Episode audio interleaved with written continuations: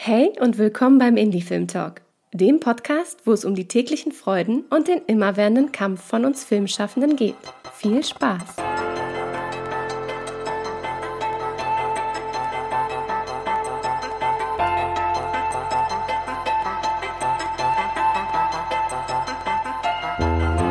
Schön, dass ihr wieder eingeschaltet habt beim Indie Film Talk Podcast und dass wir wieder einmal ins Gespräch gehen können. Heute dreht sich alles. Wir hatten ja letzte Woche schon eine Folge zum Thema Televisionale und der Qualität der Serie, der deutschsprachigen Serie. Und diesmal geht es um die Qualität des deutschsprachigen Films. Wir beschäftigen uns natürlich in dieser Folge so ein bisschen damit, eben was fehlt in der Branche, welche Herausforderungen sehen wir denn für die Branche und was heißt eigentlich Qualität beim Fernsehfilm. Ich sitze natürlich nicht alleine hier. Ich habe ja gesagt, es ist ein Teil von der Televisionale. Es wäre auch lustig, wenn ich alleine sitzen würde und einfach immer weitermachen würde. Ähm, nein, ich sitze nicht alleine hier. Ähm, die sitzen nämlich gerade sogar im Damenzimmer äh, in Baden-Baden bei der Televisionale, die ja ausgerichtet wird von der Deutschen Akademie der Darstellenden Künste. Wie gesagt, Baden-Baden, ihr hört vielleicht im Hintergrund sogar so ein bisschen Musikgedudel, nenne ich mal so ganz nett. Wir sind direkt am Weihnachtsmarkt, ähm, der genau vor uns ist und ihr merkt langsam, Weihnachten rückt näher. Und äh, ja, das ist überall. Man kommt da nicht mehr weg. Ich sitze hier nicht allein, habe ich vorher schon gesagt. Ich sitze einmal hier mit dem Regisseur Dominik Graf. Hallo, ich bin Dominik, ich bin hier. Dann haben wir noch die Professorin Lisa Gotto. Im Damen-Damenzimmer in Baden-Baden. Lisa Gotto, hallo. Und die Regisseurin Susanne Heinrich. Ja, hi. Wir haben ja eine Tradition beim Indie Film Talk. Ähm, eigentlich ist ja immer so bei so Gesprächen, dass man dann der Moderator vorstellt und dann einmal rumgeht. Ich würde aber kurz einmal, gar nicht so lang ausführend, aber vielleicht kurz sagen, ähm, wie ist man denn selber zum Film gekommen? Das wäre trotzdem einfach mal spannend. Und ich fange einfach mal bei Susanne an. Oh Gott, äh, das äh, muss man immer so auf Punkt, auf Zack sein ähm, bei dir, Eugene. Also äh, eigentlich, weil ich eine Schreibkrise hatte. Ich habe früher Bücher geschrieben, vier Stück, zwei davon gut. Ähm, und nach dem vierten ähm, konnte ich nicht mehr schreiben und dachte, okay, jetzt muss ich notgedrungen das Medium wechseln, wenn ich Künstlerin bleiben will. Und was anderes kann ich nicht und will ich nicht, weil das einfach meine Art ist, mit, mit der Welt in Kontakt zu sein. Und dann dachte ich, über den Umweg Bilder könnte ich mich vielleicht zum Schreiben zurücktricksen und habe mich relativ kurzfristig dazu entschlossen, einen Bewerbungsfilm für die DFFB zu drehen. Und es hat dann äh, geklappt. Und äh, genau, nee, ein was unterschlage ich immer auch noch. Ich habe tatsächlich mal einen Sommer lang mit Anno Saul an einem äh, an einer Dramatisierung ein, einer meiner Bücher gearbeitet und da von ihm so ein bisschen gratis Einführung in Drehbuchschreiben bekommen. Natürlich alles ganz klassisch mit Want und Need und so Sachen, die ich alle später wieder vergessen oder überwunden oder überworfen, äh, mit denen ich mich überworfen habe. Aber äh, das war auch interessant, weil ich da auch gemerkt habe, dass die Bücher selber auch schon sehr viele Bilder und auch, und auch Dramaturgie enthalten. Und da, ähm, genau. Und es gab aber auch schon eine frühe Liebe fürs Kino, ähm, vor allen Dingen Nouvelle Vague. Äh, war so meine erste große Kinoliebe, so mit 16 und so. Also es kam jetzt auch nicht aus dem Nichts. Das heißt, deine Bücher waren schon sehr grafisch, wenn ich dich verstehe. Also die, die, die sind auf jeden die Sprache war sehr bildergesättigt. Also ich würde sagen, ganz anders als meine Filme. Die Sprache war sehr expressionistisch vielleicht ähm, ja, irgendwie so fast so ein bisschen modernistisch. Sehr viele, sehr viele Beschreibungen, sehr viele Metaphern, ähm, also sehr bilderreich. Ähm, genau. Mhm. Ich nehme das mal mit und Lisa, ich meine, du bist Professorin an verschiedenen Hochschulen für Filmtheorie hauptsächlich, richtig? Und ähm, vielleicht kannst du ja mal sagen, was dein Weg war in den, äh, zum Film. Also ich habe keine so ganz frühe Liebe zum Kino. Also vielleicht kann man sagen übers Scheitern. Ich wollte erst ganz viele andere Sachen machen. Ich wollte mal Schauspielerin werden, aber unbedingt fürs Theater auf gar keinen Fall. Film total überbewertet, Fernsehen auch uninteressant. Äh, gescheitert. Dann wollte ich mal Musik machen in verschiedenen Bands, habe ich auch gemacht, aber auch wieder gescheitert. Und dann habe ich Theater, Film und Fernsehwissenschaft studiert. Also vielleicht kann man sagen, übers Schauen und Lesen bin ich reingekommen. Eigentlich äh, habe ich mich fürs Theater interessiert. Aber an der Uni war die Theaterwissenschaft ähm, wirklich so grässlich, ne, dass man sich äh, anderswo einfinden musste. Und das war eben Schauen und Lesen, aber ziemlich spät erst. Okay. Spannend. Und dann hast du irgendwo hast du angefangen, dann äh, zu, äh, deine Professur angefangen oder äh, wo ging es denn da los? Ähm, die, die erste Professur in Köln an der Internationalen Filmschule und das heißt eben künstlerisch-wissenschaftliche Ausbildung, aber Ausbildung für Praktika. Also die Gewerke, Regie, Drehbuch, Kamera, später kam dann noch Editing dazu und, und VFX-Jahrgang. Ähm, und das ist natürlich auch nochmal eine besondere Sache, Theorie für Praktiker. Äh, und dann bin ich ähm, nach ein paar Lehraufträgen dann nach Wien gewechselt. Da bin ich jetzt seit vier Jahren. Und selber Film machen? Nein, Wunsch? Nie. gescheitert. Gescheitert. Auch mal versucht Probiert. und Mhm. wieder grandios gescheitert. Das, Das würde ich gerne ne? sehen. Ich hoffe, dass das Zeug nie wieder auftaucht.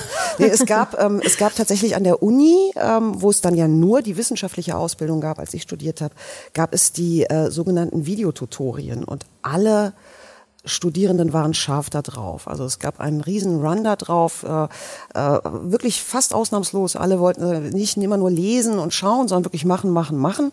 Und es gab eine große Gruppe untalentierter Wissenschaftsstudierender, die in dieses Videotutorium wollten und das wurde ausgelost manchmal und manchmal war einfach nur die Aufgabe, seid halt um 5 Uhr im Institut. Äh, Das habe ich, das habe ich geschafft, mal endlich nicht gescheitert, aber das Ergebnis ähm, wird hoffentlich, hoffentlich nie digitalisiert irgendwo auftauchen. Wenn alles gut geht, seht ihr das Ergebnis unter der Folge. Das war ein Scherz. Ich kann sagen, was es war. Es war ähm, äh, Schneewittchen als Slasher-Film. Das klingt doch auch spannend. War aber nicht gut. Schade. Dominik, Ja, ich. Äh, was war denn dein Weg? Ich komme aus einer Familie, ähm, meine Mutter war Schauspielerin, mein Vater war sogar relativ bekannter Schauspieler in Westdeutschland in den, in den 60ern, ist sehr früh gestorben.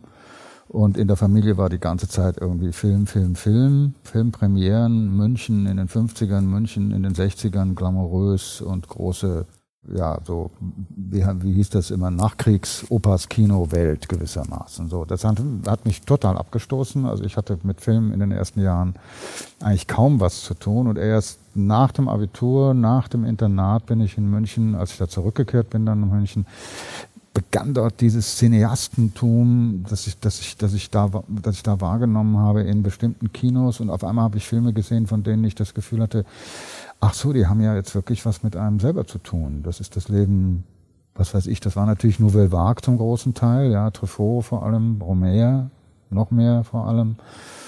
Und dann habe ich mich, äh, nachdem ich irgendwie zwei Semester völlig sinnlos Musikwissenschaft studiert habe, also Musik habe ich auch lange Zeit gemacht, mache ich auch immer noch in meinen Filmen, aber äh, bin ich dann auf die Filmhochschule, bin angenommen worden und habe dort zwei schlechte Filme gedreht. Der eine hat dann einen riesen Nachwuchspreis bekommen. Ich habe dazwischen dann auch mal geschauspielert im deutschen Kino und bin dann irgendwann, nachdem ich wirklich, also auch aus meiner Sicht lange gebraucht habe, um einmal irgendwie einen ordentlich guten Film zu machen, in die Serienabteilung der Bavaria Film von, äh, das war früher 80er Jahre gekommen und konnte dann so Serien über schwäbische Archivare oder so drehen, möglichst lustig, Vorabendserie. Und das hat mich dann aber irgendwie mehr interessiert als meine Kunstversuche vorher. Und dann bin ich so auf dem Weg zum Genre gekommen. Und das Genre mit äh, Straßenkommissaren und dann mit dem ersten Höhepunkt, das war dann die Katze, so ein, so ein, Bankräuber-Thriller mit Götz George, der relativ erfolgreich war. Das hat mir dann irgendwie so den, den, den Weg gewiesen gewissermaßen. Den Rest wollen wir jetzt mal irgendwie. Das wird Es zu kamen lang. ganz viele weitere Filme, ähm, die auch, auch eigentlich sehr erfolgreich waren. Es geht. Sehr bescheiden. Äh, aber auf jeden Fall ähm, sch- schön, dass wir zusammensitzen und auch vielleicht nochmal zur Information, warum genau diese Menschen hier sitzen. Ich glaube, das habe ich gar nicht gesagt. Wir sind nämlich alle in der Jury von der Televisionale gewesen zum Thema Fernsehfilm und so kam auch diese Runde zustande, weil wir einfach über die Woche gemerkt haben, da ist so viel was wir, worüber wir sprechen, immer beim Frühstück, saßen wir zusammen und dann dachten wir, wir müssen mal eine Folge dazu machen, weil ich glaube, das ist spannend auch für alle, diesen Blick einfach mal äh, dorthin zu werfen. Ne? Und deswegen, es wird ein offenes, lockeres Gespräch. Ähm, ich werfe einfach mal einen Gedanken schon mal vielleicht rein. Ich meine, jetzt sind wir, vier Tage haben wir jetzt durch, jetzt ist der fünfte Tag. Wie fandet ihr denn jetzt die, ganz grob vielleicht die Televisionale allgemein und auch diesen Austausch mit den Kollegen, ähm, den wir hatten?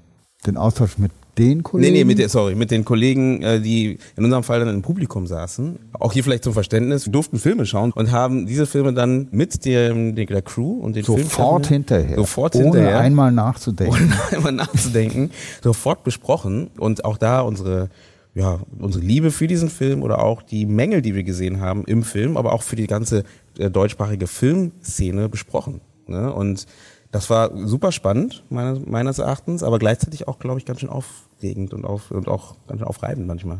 Es ist ja sicherlich das Besondere dieses Festivals, dass die Jurydiskussionen öffentlich geführt werden.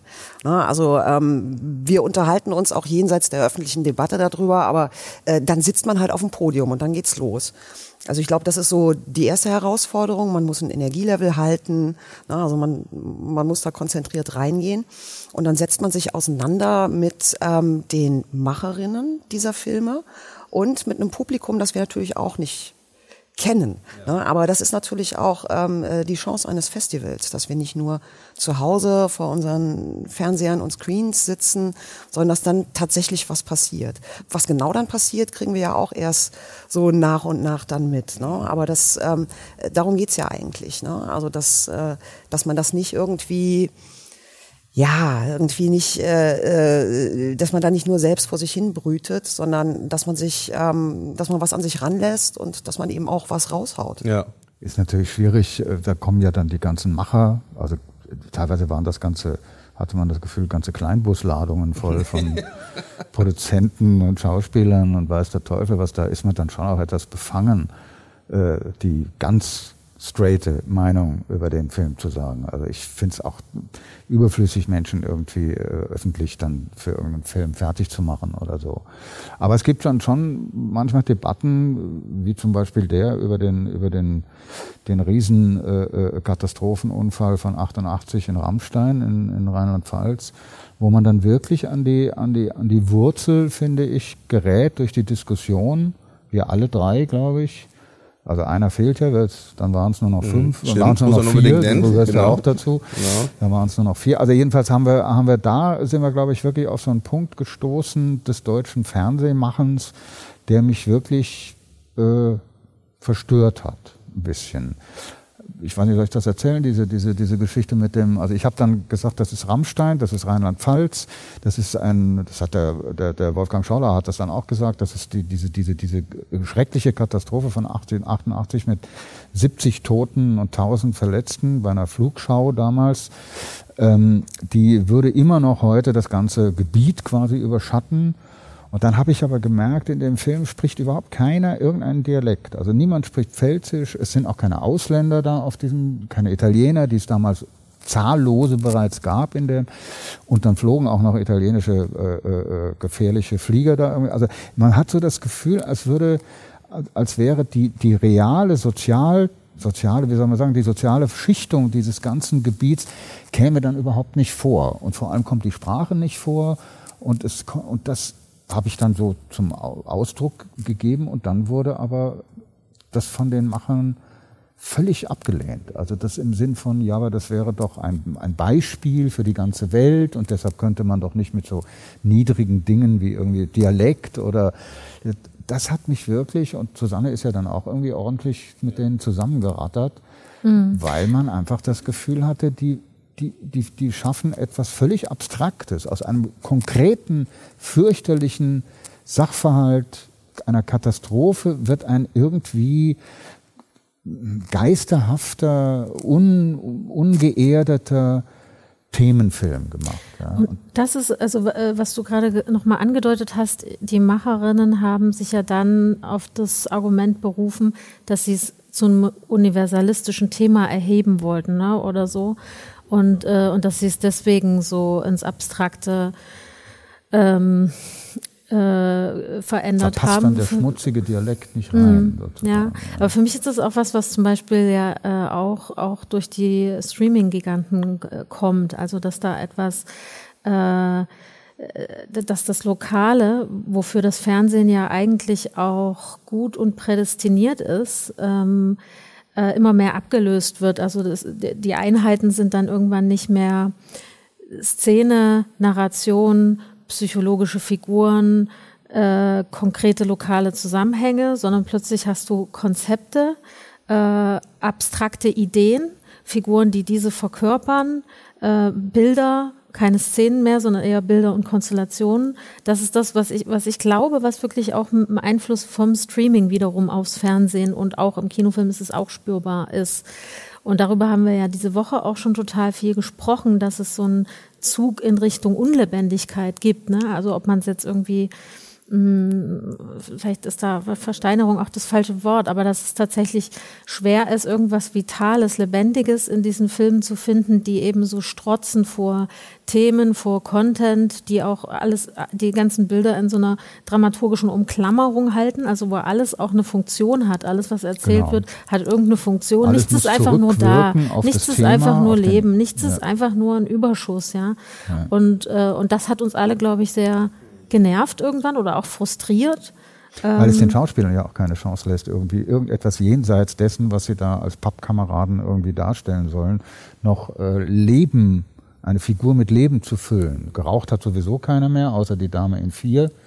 Und äh, äh sonstige irgendwie freudvollen Lebensäußerungen waren auch verboten. Das stimmt. Wir also auch, es ging darum. Wir haben ja auch gemerkt, um dass es ging, wurde natürlich, viel, äh, ja. Wir haben auch gemerkt, dass es relativ viele äh, nicht das Thema Vergewaltigung wollte ich jetzt nicht aufmachen. Wir haben gemerkt, dass es also sehr, sehr negativ auch war, ne? die Anschauung der Welt irgendwie. Ne? Also wir haben wenig Happiness gehabt, wir haben wenig Comedy gehabt. Düster. Sehr düster, ne? Also ja.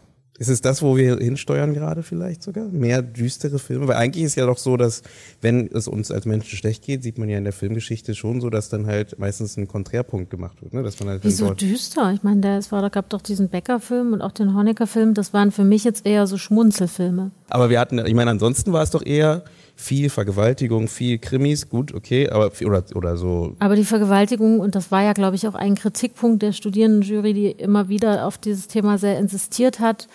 Äh, die waren ja auch nur da oft als irgendwie auslösendes Moment oder oh, ne? Thema, ja. oder darum ging es zumindest, dass die ja eben genau, es ging ja nicht wirklich um die.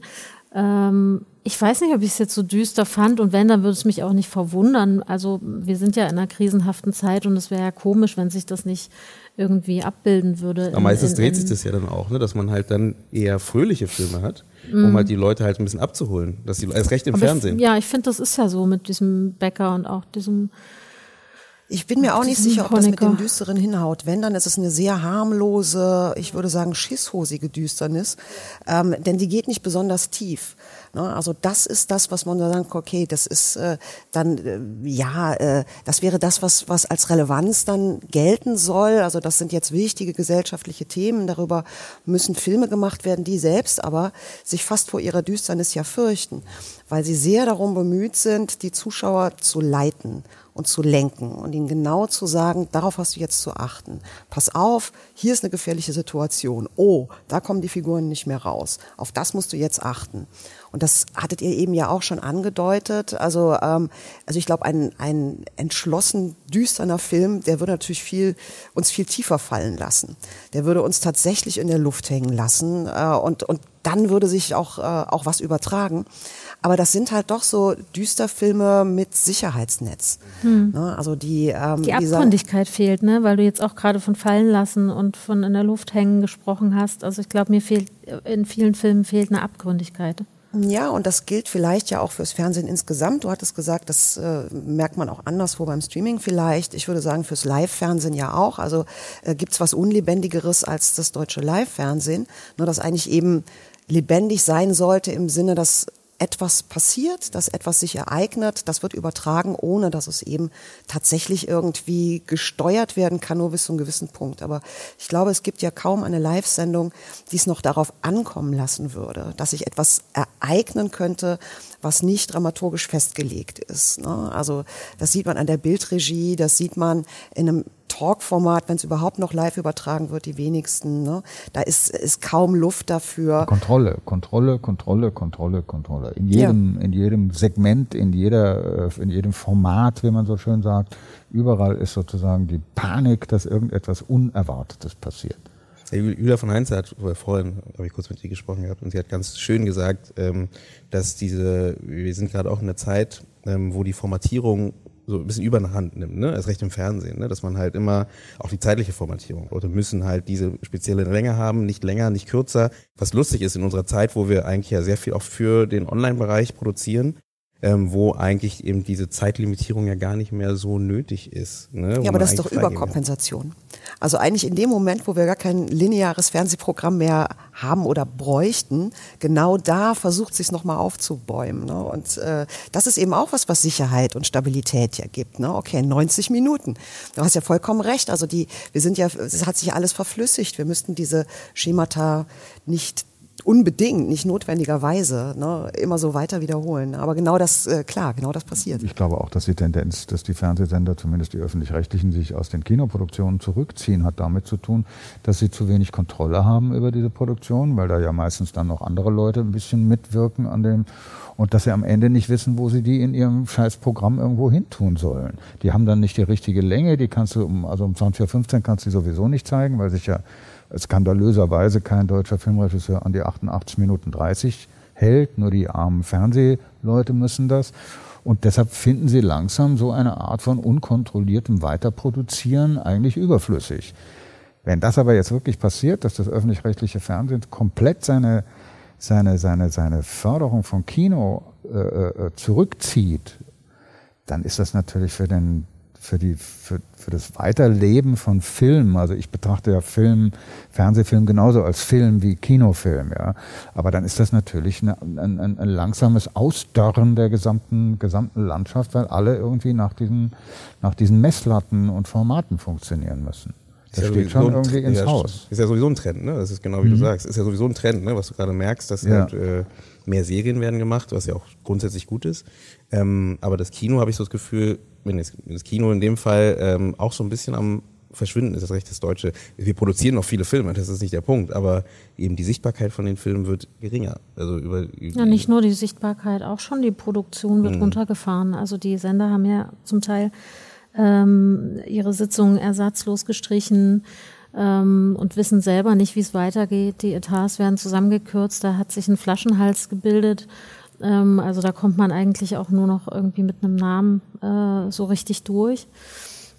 Ähm, und das, das ist, ich würde schon auch sagen, dass das ähm, fatal ist, aber auch, auch aus dem Grund, weil äh, das wahrscheinlich dann eben auch der letzte Sargnagel ist in dem Kino als, äh, als Wahrnehmungsform, also als soziale Verabredung, sich 90 Minuten lang auf so einen fremden Blick einzulassen. Und das ist natürlich bei Serie was ganz anderes. Da macht man ja Filme für Leute, die alle zwei Minuten sich entscheiden können, gehe ich noch mit oder steige ich aus? Gehe ich mit oder steige ich aus? Das heißt, sie sind ja ganz anders rhythmisiert, müssen das auch sein.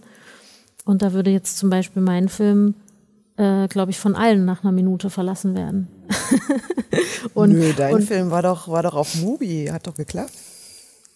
Ja, aber Mubi, Mubi funktioniert ja noch mal ein bisschen anders, ne, mit diesem äh, Film des Tages, der dann 30 Tage steht. Das ist ja so eine ausgesuchte, so die Feinkostecke mhm. oder ja, so genau, ja, in diesem ja, Supermarkt. Genau. Ich, genau, aber ich würde ja. auch noch mal kurz sagen, ich glaube, dass wir auch nicht ähm, nur damit meinen, dass, äh, dass wir jetzt nur eine bestimmte Art von Film feiern, wo sich Leben irgendwie in so einer Beobachtbarkeit ereignet oder so.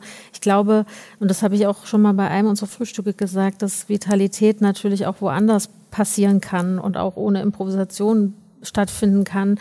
Ähm, äh, weil ich selber auch ein großer Fan von, von eigentlich Formalismus bin und auch von, und auch von Filmen, die irgendwie mit Gedankenkonzepten arbeiten oder auch mit, mit auf einem theoretischen Untergrund stehen oder, oder sowas. Das will ich einfach nochmal verteidigen. Ich glaube, auch die müssen ja nicht ähm, leblos äh, sein. Nee, gar nicht, ähm, weil das ist ja dieser, das ist ja ein Formalismus, der in sich sozusagen eine Freiheit dann wieder dem Zuschauer gibt. Ja, also so Konstrukte wie bei Bresson oder so, mhm. da sind die Figuren Chiffren gewissermaßen und lassen aber so einen Zwischenraum, in dem du das Leben, was du in einem normalen, realistischen Film erwarten würdest, aber meistens enttäuschenderweise nicht so richtig kriegst, das kannst du dir da hineindenken. Da ist so viel Raum gelassen dass man, dass man, dass man sozusagen die Freiheit, die der Zuschauer hat, sich das weiterzudenken über den Rand der Bilder hinaus, ist dann durch diesen strengen Formalismus, der wirkt wie, wirklich wie eine, wie eine Schattenlandschaft gewissermaßen. Und trotzdem gibt der, blüht da irgendwie irgendwas im Kopf nochmal viel mehr auf. Vielleicht manchmal, als es auch die Realfilme irgendwie versuchen zu machen. Das ist das, und da ist man sich dann eigentlich, also sind sich, du machst ja solche Filme und ich mache ganz andere Filme, so wie ich sie pausenlos versucht habe zu beschreiben. Und trotzdem sind wir uns da unter Umständen näher als mit irgendjemandem mhm. von irgendeinem Streamingdienst, der formatierte äh, Lebensfreude irgendwie äh, auf die Leute, mhm. auf die Leute runter prasseln lassen will. Und was du gerade über den Abstand gesagt hast, finde ich auch super interessant, weil ich glaube, das war was, was mich auch hier an vielen Filmen total angestrengt hat, dass man so am Schlafittchen gepackt wurde die ganze Zeit. Also du bist, ich habe das dieses dieses Gezwungensein in einen Affekt, den ich gerade gar nicht haben will. Also zum Beispiel eben dieses in so eine entweder werde ich in so eine gefühlsduselige Stimmung gebracht oder in so eine Betroffenheit oder in so eine Empörung. Also ich nehme jetzt einfach nochmal Rammstein als Negativbeispiel. Ich sag's nochmal, ich finde es wirklich gruselig und ich finde die Bilder wirklich pornografisch. Ähm, und finde es total anstrengend, in was für einem Modus ich da gehalten werde und dass ich da eben null äh, Abstand äh, zu diesen Bildern habe.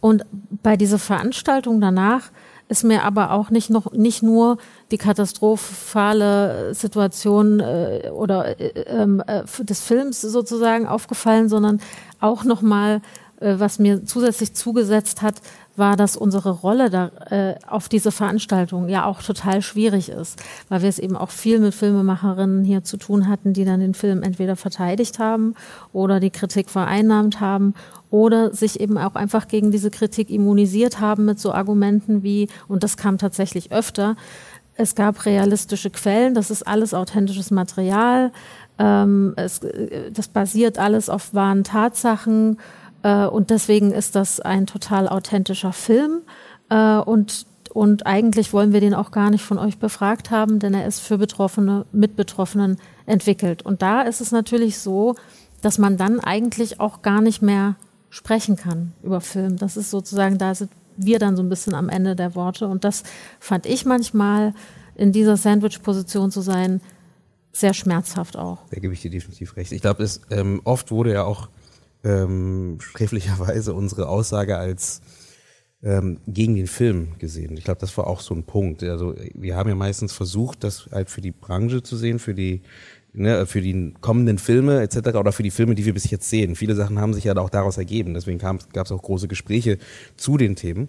Und oft haben die Filmschaffenden nicht immer, aber manche haben das halt auf wirklich auf sich bezogen, auf diesen Film bezogen und deswegen relativ schnell diese Blockade äh, äh, hochgezogen. Wo ich aber auf jeden Fall sagen muss, es gab ja auch Beispiele, wo äh, Filmschaffende das auch angenommen haben ne, und gemeint haben, danke äh, für für das Gespräch, für den Austausch. Ähm, das kann ich mitnehmen für mich ähm, und ich glaube, das ist das besonders Wichtige. Das finde ich auch besonders toll hier, dass es es möglich macht äh, um auch nochmal Werbung für die Televisional zu machen, weil ich glaube, das ist so, ein, so eine Plattform, wo ich, ich jedem anderen Kollegen empfehlen kann, mal vorbeizuschauen hier in Baden-Baden, weil es ist eine Plattform, die es so nicht gibt, dass man halt irgendwie diesen Raum hat, auf einer Ebene mit Redakteuren oder Redakteurinnen äh, zusammenzusitzen und zu sagen, wir reden darüber. In unserem Fall ist es ein bisschen anders, aber auch für die Gäste, die dann dort, dort ähm, im, im Publikum saßen und auch dann halt irgendwie diesen Austausch zu, zu kommen und ohne das Gefühl zu haben, gleich äh, wieso sagst du das, äh, ist es ja mein Film. Genau das, was wir auch manchmal gefühlt haben. Ne? Und das ist, glaube ich, extrem schwer, weil wir halt auch diese Kritik glaube ich, nicht so gelernt haben anzunehmen, glaube ich, oder? Naja, also ich glaube, daraus kann man ja eine ganz, ganz große Frage ziehen. Wie reden wir überhaupt über Film? Also was ist Filmkritik? Ähm, äh, was ist, was heißt es über Film zu sprechen? Und ähm, dann geht es eben nicht mehr nur darum, ob man Daumen hoch, Daumen runter macht oder man sagt, äh, der Film berührt mich oder der berührt mich nicht. Ich mag ihn, ich mag ihn nicht. Oder rote äh, zwei Punkte. Ja, genau. ja, oder überzeugt mich oder überzeugt mich nicht. Äh, das reicht ja auch nicht für 45 Minuten, äh, die wir auf so einer Bühne dann rumbringen müssen. Und daraus kann wirklich was Spannendes entstehen. Ne? Also ähm, wir haben, glaube ich, äh, sehr ernsthaft hier gearbeitet und äh, haben uns bemüht um diese Auseinandersetzung und haben die Filme so ernst genommen, dass man eben nicht sagt, gut, das, äh, wir schreiben die vier Zeilen, die man in einer Programmzeitschrift irgendwie lesen kann, sondern was, was kann man sonst tun? Und ähm, wenn es gut läuft, dann ergibt sich daraus eine übergreifende Frage. Dann geht es eben nicht mehr um das Einzelstück, sondern geht es um Tendenzen. Äh, auch darüber haben wir uns ausgetauscht. Was sind eigentlich Event-Movies, die ähm, ganz anders finanziert sind als die anderen, die viel Geld haben, viel Möglichkeit, die alle wie so ein Beiboot ihre Doku noch mit sich führen dürfen. Dafür hatten wir so drei Beispiele. Ne? Und, ähm, Wo alles, was uns fehlte, dann von den, von den Machern angewiesen wurde, ja, das kann man in der Doku sehen. Ja. Haben wir aber nicht gesehen, weil die nicht gezeigt wurde. Also muss man es trotzdem als Defizit natürlich benennen. Ja, und dann, dann ist es auch, ich meine, wenn man dann diese unterschiedlichen Filme nebeneinander stellt, also ich sag mal so Großdampfer Event-Movie, die entsprechend programmiert sind, die ausgestattet sind, die entsprechend budgetiert sind, äh, und dann eben kleinere Filme, ne, die, ähm, das ist natürlich auch so die Frage, was, was macht man damit? Also wir haben ein paar Gemeinsamkeiten gesehen, also wir haben gesehen, es gibt eine Reihe von Filmen, die sozusagen aus Wirklichkeitsmaterial schöpfen. Über Rammstein habt ihr gerade gesprochen, Honecker und der Pastor, die Wannsee Konferenz wären andere Beispiele. Und auch das ist eine Frage. Ne? Was heißt das eigentlich mit diesem Geschichtsmaterial umzugehen. Also wie, wie bei einer Skulptur, wie präpariert man das heraus, wie macht man das, wie geht man daran. Äh, und ich glaube schon, dass wir das auch ähm, adressiert haben oder dass wir es angesprochen haben, dass das thematisiert wurde. Aber es gab eine Abwehrhaltung, fast reflexartig, ne, wo man eigentlich denkt, eigentlich liegt es doch nahe, dass man danach fragt. Also das ist äh, natürlich, fingiert man Wirklichkeit. Ähm, aber was heißt das eigentlich? Ne? Also wir haben auch, was weiß ich, also ZDF History, da gibt's ein Reenactment nach dem anderen. Auch das ist was, was auf dem, im Fernsehen einen bestimmten Platz hat. Dazu können sich die Filme ja auch oder müssen sich ins Verhältnis setzen. Ne? Und ähm, also du hast gesagt, Düsternis könnte so eine Tendenz sein und ich finde, das war auch eine ganz wichtige Tendenz. Mhm. Also dass, äh, dass wir. Ja, aber spannend war ja auch, dass wir auch gesagt haben, sowas wie, wie erreiche ich denn auch mit so einem Film halt auch eine neue Zielgruppe? Ne? Also da gab es ja dann auch diese Diskussion dazu, eben ob äh, der Film jetzt nur für die Betroffenen gemacht ist, ne? oder eben wie erreiche ich damit äh, eben eine neue Zielgruppe, eine junge Zielgruppe vielleicht sogar, die vielleicht dadurch halt sich mit dem Thema beschäftigt halt, ne, um überhaupt Lust darauf zu kriegen. Und deswegen, wie du gesagt hast, dass man halt da überlegen kann, wenn man was Dokumentarisches hat, vielleicht nicht nur nach Fakten oder nach, nach äh, Schema F von A nach B zu gehen, äh, von A bis Z zu laufen, sondern vielleicht einfach mal auch zu überlegen, wenn man sowieso narrativ erzählt, wenn man sowieso eine Geschichte erzählt, was kann ich da hinzufügen? Was, was kann ich hinzufügen, was dann vielleicht auch wieder interessant ist halt für die Menschen?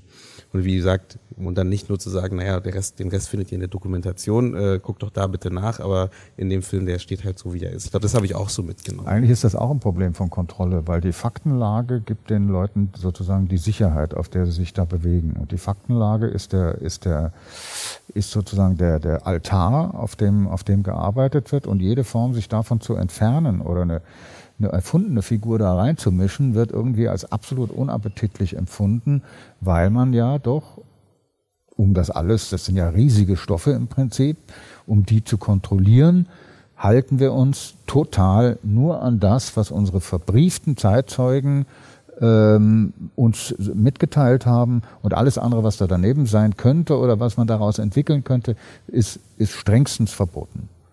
Dieses Based on a True Story, was irgendwann mal im Kino irgendwie, das kam immer so am Anfang dann so auf einen zugeschoben.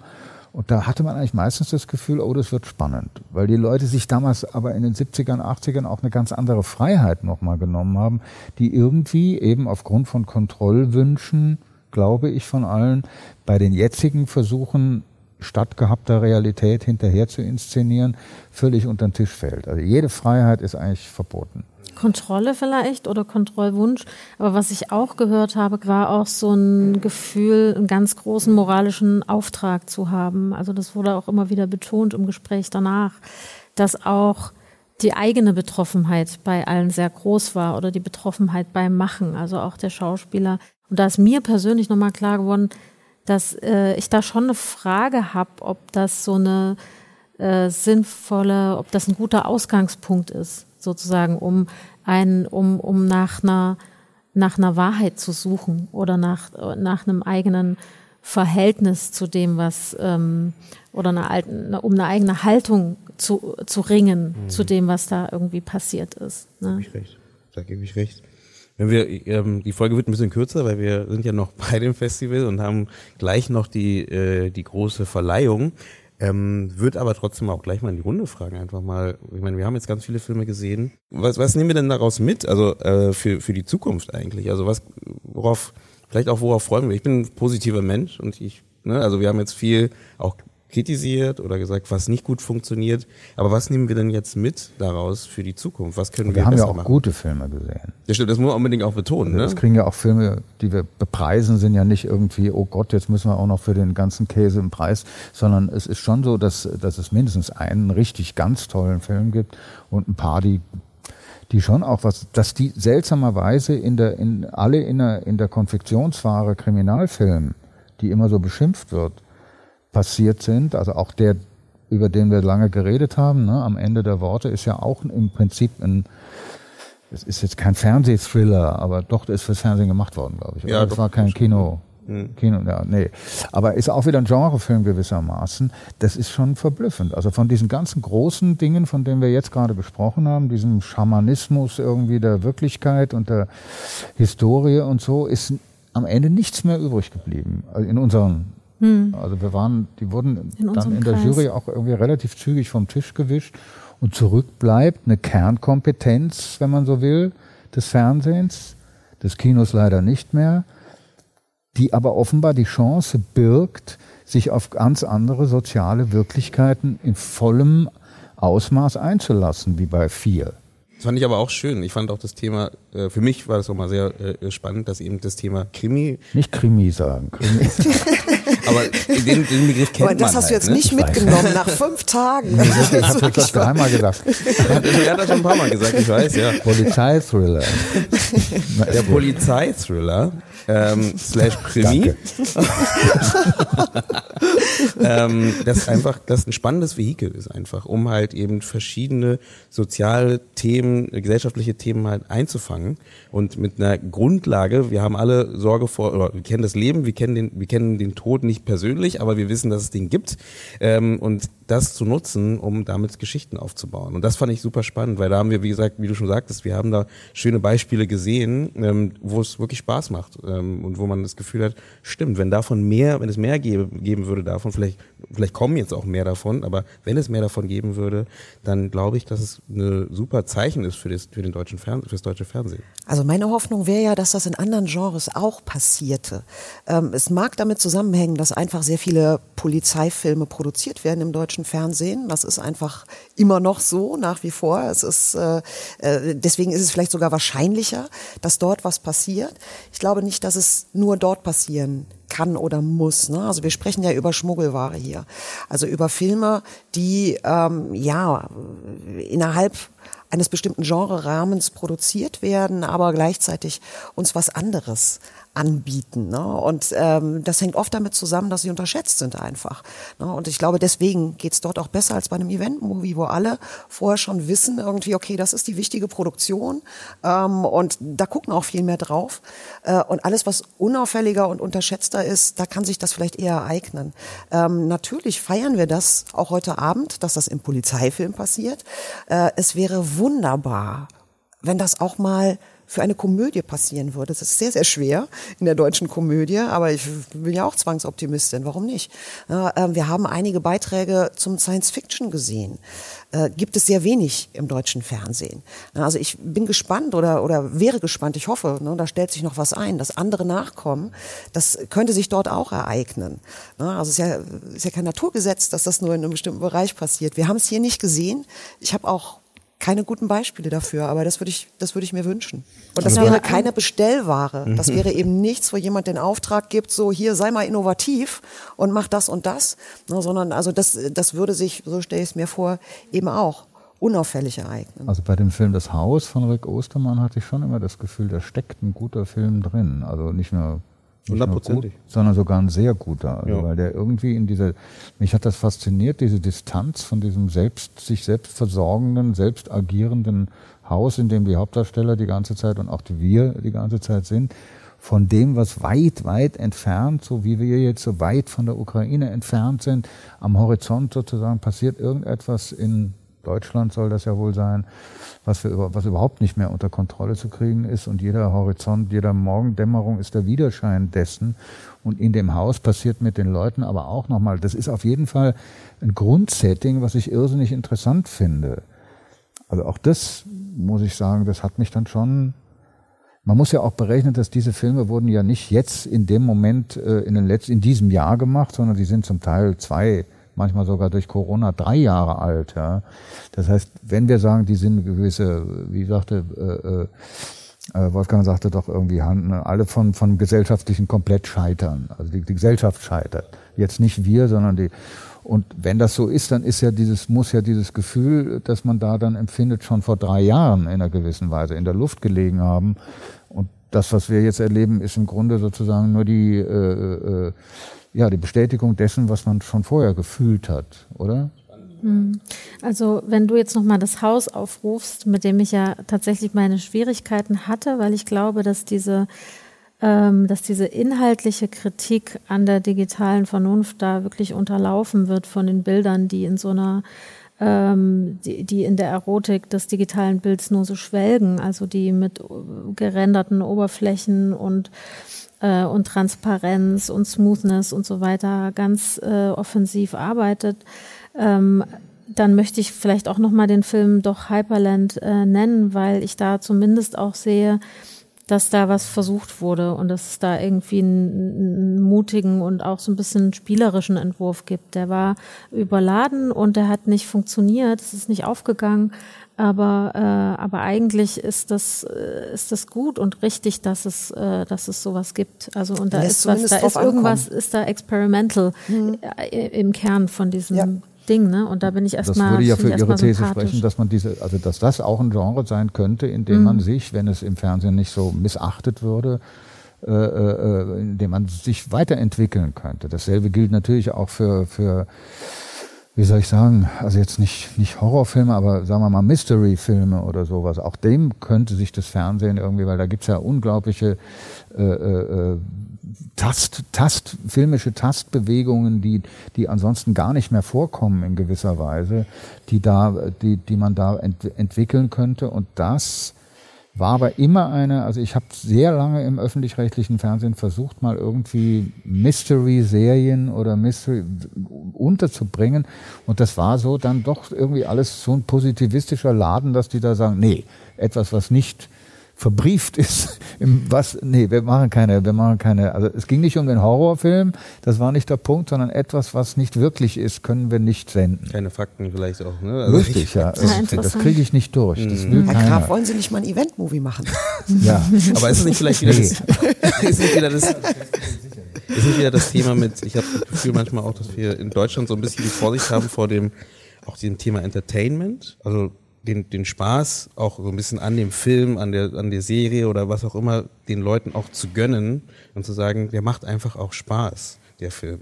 Egal aus welchem Grund. Ne? trotzdem natürlich nicht jetzt die, die Geschichte zu äh, vernachlässigen, das meine ich gar nicht, aber diesen Spaß zu gönnen und nicht nur eben faktenbasierte äh, Filme oder Event-Movies nur zu produzieren, die dann halt zwar sehr akkurat sind, aber manchmal, nicht jeder, aber manchmal dann vielleicht auch nicht so viel Spaß. Da muss ich immer an, diese, an den Satz denken von dem Typen, der Loris von Arabien in die Wüste schickt und ihn fragt, was erwarten Sie sich von der Wüste? Und er sagt Spaß. Und dann sagt der Typ, ja, ja, es ist bekannt, dass Sie eine merkwürdige Auffassung von Spaß haben. Also da, da kann man natürlich auch 30 verschiedene Sachen irgendwie. Äh, ich, für mich war zum Beispiel der, der, der, der, der, der Tatort mit dem Mädchen, das allein nach Hause ging, das war Spaß. Das war, konnte man jetzt nicht, also in seiner, in seinem Ansatz schon überhaupt nicht vergleichen mit vier, der auf seine Weise aber auch Spaß ja, gemacht genau. hat. Die Leute haben gelacht, ja, diese wunderbaren Dialoge über Rauchen im Auto, wenn Schwangere drin sitzen mhm. und so. Großartig. Und auf, auf diese Weise müsst, kann man das ja dann so breit ziehen, auch das Panorama von, was da passiert in den Filmen, wie lustig sie sind, wie unlustig, wie hart dann auch. Also gerade bei vier ist es wirklich granatenhart dann am Ende. Wobei es auch eine Tröstlichkeit hat dann irgendwie. Also das, äh, da ist, ist, der, da ist die, da ist die Spaßbreite irgendwie geradezu cinemascopartig ja, ausgeweitet. Und was ich, ach, Entschuldigung. was ich noch sagen wollte, ist, dass, äh, dass es ja auch interessant war, dass bei dem Vier, das war ja wirklich wie so ein kollektives Auf, Aufatmen. Also das hat ja auch wirklich im ganzen Raum, äh, also alle haben ja diesen Film geliebt äh, und waren einfach beglückt und hatten wirklich auch zusammen Spaß.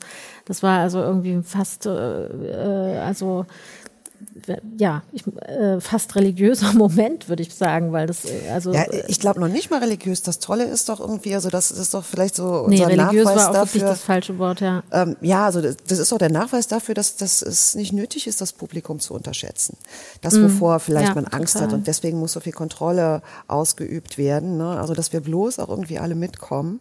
Ähm, und äh, das ist, äh, das ist ja, da, das hat sich ja nun mal eingestellt, ohne dass man das jetzt so vielleicht sofort erwartet hätte bei dem Sujet und bei der Herangehensweise. Aber das ist tatsächlich passiert. Und auch bei der leise, also bei der leisen Leisigkeit. Kann genau, man sagen, das ist, ich glaube, das, da geht es einfach darum, ist, ist das ernsthaft, ist das konsequent, das kann leise sein, das kann auch der volle Wumms sein. Ne, das kann auch krachen. Ne, und da kann auch alles irgendwie umfallen. Also das äh, ist jetzt ja nicht so, als ob man sagen muss, okay, nur diese Art von Film kann das erreichen. Aber was glaube ich, sein muss. Also dann nehmt uns doch bitte als Zuschauerin so ernst, dass wir in Filmen uns auch bewegen können oder dass wir da noch Luft zum Atmen haben. Äh, also wir haben gesehen, dass das funktioniert und das ist offensichtlich befreiend. Hm. Und nicht nur die, als Zuschauerin, wenn man freigelassen werden, auch als, als Filmemacherin. Das wäre jetzt vielleicht nochmal so ein äh, kleiner Bogen, weil das hat ja auch ähm, stattgefunden als Einzelstück in dieser Landkrimi-Reihe und da hat äh, der Redakteur, glaube ich, tatsächlich selber auch nochmal gesagt, äh, er hat vor allen Dingen losgelassen. Ne? Erinnert ihr euch da mhm. noch? Ähm, ich glaube, dass äh, das hat ihm aber gleich, dann musste er gleich da wieder einschränken. Hat er das wieder eingeschränkt? Ja, er musste, also er hat das nicht gesagt, nee, ich habe mich jetzt hier versprochen, aber er hat gesagt, naja, man muss dann natürlich schon, man, beim Machen lässt man los, aber dann, wenn es dann fertig ist und so ist, wie es ist, das mag dann so gut sein, wie es will, muss man sich schon nochmal genau überlegen, wo tut man das jetzt hin? Kann man das den Leuten um 20.15 Uhr zumuten? Da kommt noch das äh, Kremser Österreichisch dazu, das irgendwie doch teilweise schwer verständlich ist was mir überhaupt nichts ausmacht, weil ich, also ich verstehe es auch nicht alles, obwohl ich aus Süddeutschland bin. Und trotzdem habe ich das Gefühl, ich höre, selbst wenn es nur Laute sind, die ich vernehme gewissermaßen, hat es so viel Orts, Ortssinn. Also ich bin da, wo ich, wo der Film ist gewissermaßen. Das ist schon wirklich erstaunlich. Aber da kriegt natürlich dann, die werden sich dann fragen, ob sie Untertitel machen und so weiter. Das wird schon kommen. Und das hat er ja auch gesagt, dass, dass man sich da wirklich darauf einstellen muss, dass Teile des Publikums sich auch beschweren, dass es einfach Beschwerdebriefe geben wird und dass man dann äh, auch dazu stehen muss, diese Entscheidung irgendwie zu treffen. Also es ist jetzt auch nicht nur einfach ein Lockerlassen, sondern man muss es auch zusammen wollen. Also vielleicht geht es auch wirklich eher um Vertrauen von der Redaktion, die man braucht und auch Vertrauen in das Publikum. Ähm, äh, ja, was sind denn, wenn wir, jetzt geht die Musik draußen wieder los, deswegen mm. müssen wir, Aber müssen auch langsam ist jetzt rüber. Ruhig wenigstens da. Hat jetzt hat er auch Flaschen geordnet. Ich glaube, der spielt das, glaube ich. Grün, weiß, braun. Der ist von draußen da reingekommen, der kommt immer näher. Ähm, wenn ich zusammenfasse, oder wenn ich nicht zusammenfasse, sondern vielleicht nochmal auch in die Runde nochmal. Also wenn wir jetzt einfach mal vielleicht in kurzen Sätzen, wenn ihr äh, die Frage bekommt, was wünscht ihr euch denn für die Zukunft des deutschen, des deutschen Films, des deutschen Fernsehfilms. Film slash Fernsehens. Was würdet ihr denn da antworten? Hättet ihr da eine Idee?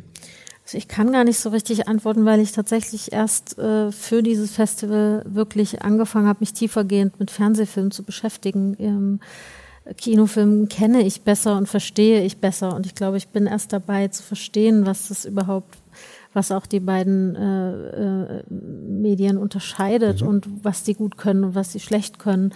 Ähm, aber vielleicht nehme ich mit, äh, dass ich mir dann vielleicht mal eher auch noch ein paar Fernsehfilme aus früheren Zeiten angucken wollen würde. Ähm, ja, genau. Also ich würde mir wünschen, dass man es darauf ankommen lässt, dass auch was schief geht. Ähm, also das, was uns begeistert, ne, das sind, äh, sind Ausnahmen. Und es gibt äh, irgendwie so diese, diese Beklommenheit offen, offenbar, ja, vielleicht sollte man sowas auch zulassen, aber was, wenn es eben nicht aufgeht? Das sollte eingepreist sein. ist vielleicht utopisch, ne? aber ähm, es einfach mal drauf ankommen zu lassen, dass was nicht aufgeht, wie man es und das kann in beide Richtungen dann gehen. Das kann überraschend erfolgreich sein und äh, überraschend irgendwie den Bach untergehen. Ja, stimmt. Gehört dazu. Also ich habe das ja schon länger erlebt, dieses ganze Ding, dieses Schiff da, diesen Riesentanker. Und man muss schon sagen, dass früher die Redakteure einfach ein ganz hohes Maß an Eigenverantwortung hatten. Und wenn dann der, der Programmdirektor oder gar der Intendant angefangen hat, sich da einzumischen, dann gab es gleich Riesenkrawall. Dann haben die Redakteure gesagt, weißt du was, ich gehe zur örtlichen Zeitung und sage, hier ist Zensur. Oh, äh, nee, dann sind die wieder in ihre Chefbüros verschwunden und haben den machen lassen.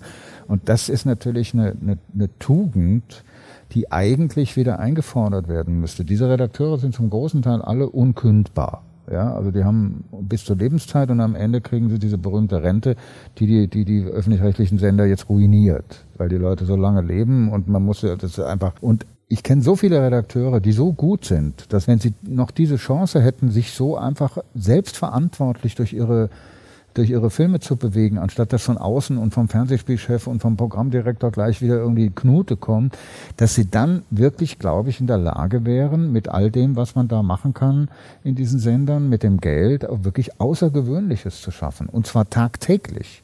Das ist ja der Witz, dass dieses, dass diese, diese Sender tagtäglich irgendwie mindestens ein Outstanding, ob es jetzt ein Film ist oder ob es eine Talkshow ist. Es gab früher in Ö2, gab's, äh, Ö3 gab es die berühmte Club, Club äh, irgendwas. Die haben angefangen um 11 Uhr abends zu reden mit sieben Leuten und die haben manchmal, wenn es nicht fertig, wenn sie nicht fertig geworden sind, bis 5 Uhr früh geredet. Das ist Fernsehen. Hm.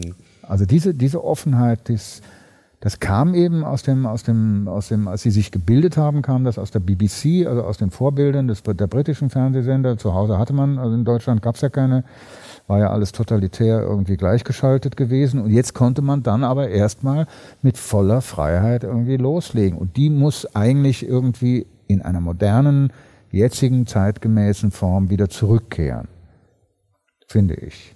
Das nehmen wir doch mit. Also genau, deswegen ich höre so raus, auf jeden Fall die Experimentierfreudigkeit, ne, und auch die Freiheit, äh, neue Sachen zu probieren. Das ist Experimentierfreudigkeit dasselbe.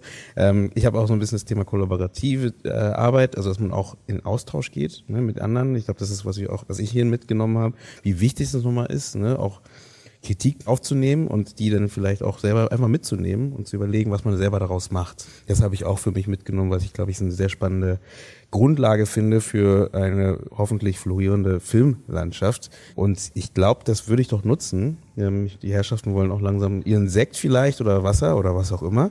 Ähm, und stimmt doch gar nicht. ich trinke doch gar nicht, stimmt. Uns ist es hier viel, Ey, wir haben ja eine Stunde geredet hier. Ja, aber ja, genau. Und dementsprechend bedanke ich mich bei euch für eure Zeit und dass ihr äh, nochmal die Zeit gefunden habt, mit mir zusammen hier zu sitzen und nochmal so ein bisschen Revue passieren zu lassen, was wir diese Woche so erlebt haben. Bedanke mich nochmal für die Televisionale und würde sagen, wir geben ab in den Tag, in den Abend oder die Nacht. Ciao. Danke. Tschüss.